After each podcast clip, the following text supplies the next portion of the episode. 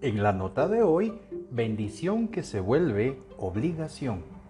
Como seres humanos se nos olvida ser agradecidos con Dios por todo lo que tenemos y nos volvemos insaciables pidiéndole que nos dé y que nos dé y que nos dé, pero nunca decimos Dios, gracias. Gracias por la bendición de poder abrir mis ojos, gracias por la bendición de la vida, por tener que comer, por un techo donde vivir y muchas cosas que Dios nos provee por su infinita misericordia. En el Antiguo Testamento, en el libro de Números 11, el pueblo de Israel se queja contra Moisés, ya que están aburridos de comer maná y que querían comer carne. Moisés habló con Dios y Dios le concedió carne al pueblo de Israel. Como seres humanos somos muy exigentes. Pero cuando se trata de ser agradecidos con Dios, nos inunda un tremendo silencio y empezamos a ver a diferentes lados como si no fuera con nosotros. Si tuviéramos la oportunidad de ser multimillonarios, ¿seríamos felices? ¿Se acabarían nuestras preocupaciones?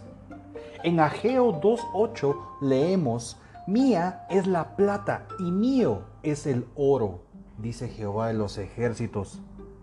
Si nosotros creemos en Dios y creemos que somos sus hijos y Él nuestro Padre, ¿por qué no somos felices si lo tenemos todo?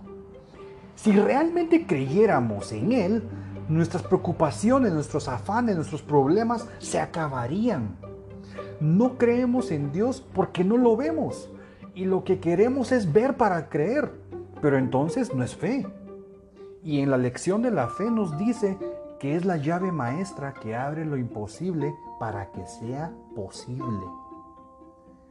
Si Dios nos quita algo no es porque nos esté castigando, es porque quiere que veamos la verdadera bendición que tenemos, que la volvimos obligación. En segunda de Crónicas 1:1 al 12, el rey Salomón le pide a Dios sabiduría y conocimiento para poder gobernar a su pueblo.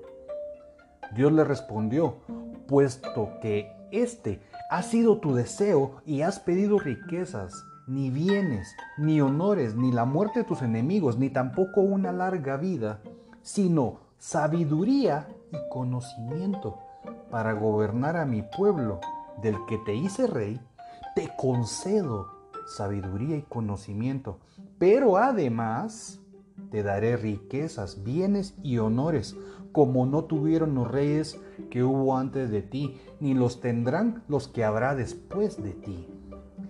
No volvamos nuestras bendiciones en obligación. Empecemos a ser agradecidos con Dios y pidámosle sabiduría y conocimiento, tal como lo hizo el rey Salomón. Y Dios nos continúe bendiciendo. Dios nos pide que tengamos un cambio radical para Él, no cambios momentáneos. Y cuando nos encontremos al límite de los problemas, lo volvamos a buscar. No, no, no, esto no es lo correcto. Para esto y más nos sirve la sabiduría y conocimiento. El poder de los hijos de Dios está en la oración. Que Dios te bendiga.